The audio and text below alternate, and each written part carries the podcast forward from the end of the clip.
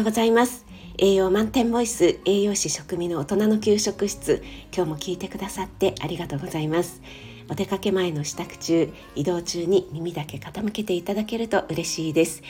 えー、今日は秋の食材柿についてお話ししたいと思います、えー、果物の柿ですね。スーパーにも柿がたくさん並ぶようになってきましたし柿の木がある方は食べきれないほど実ってきてるのではないでしょうか。え昔からね柿が赤くなると医者が青くなると言われるくらい柿にはカロテンだったりカリウムビタミン C 食物繊維など栄養素が豊富に含まれています。また柿は、え、二日酔いにも効果があると言われているんですね。柿に含まれるビタミン C とタンニンが血液中のアルコール分を外に排出する働きがあると言われています。またアルコールを分解してくれる成分も含まれているので、えー、そのようにね言われているんですね。そして柿の種類様々ありますが冬柿は顎で食べ次郎柿は歯で食べるなんて言われるくらい、えー、冬柿は果肉が柔らかくて次郎柿は固めですね。皆さんどちらがお好みですか？私はですね結構硬いのも好きですね。先日あの私のお気に入りの和食のお店に行ったんですね。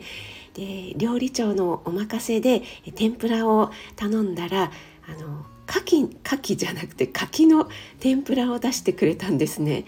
最初なんだかわからなくて食べてみたら中がちょっとオレンジ色っぽいし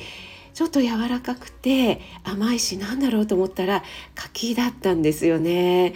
なんかあの果物って加熱するととっても甘くなりますよね。焼きみかんとかもねちょっと酸っぱくて酸味があるみかんもやあの柔らかくて甘くなるのでそれと同じような要領でえとっても美味しかったです。はい他に柿といえば私はえ柿とカブのなますを作りますね、えー、お正月のおせち料理とかにね、えー、定番なのが人参と、えー、大根なんですけども柿とねカブもねまたちょっとね違った味わいでとっても美味しいですよ。はい。あなたが美味しく食べて美しく健康になれる第一歩全力で応援します。フォローいいね押していただけると嬉しいです。10月11日月曜日、えー、今日はねとってもいいお天気で秋晴れで青空、えー、気温もね高くなりそうですね、えー、今日も良い一日となりますように気をつけていってらっしゃい。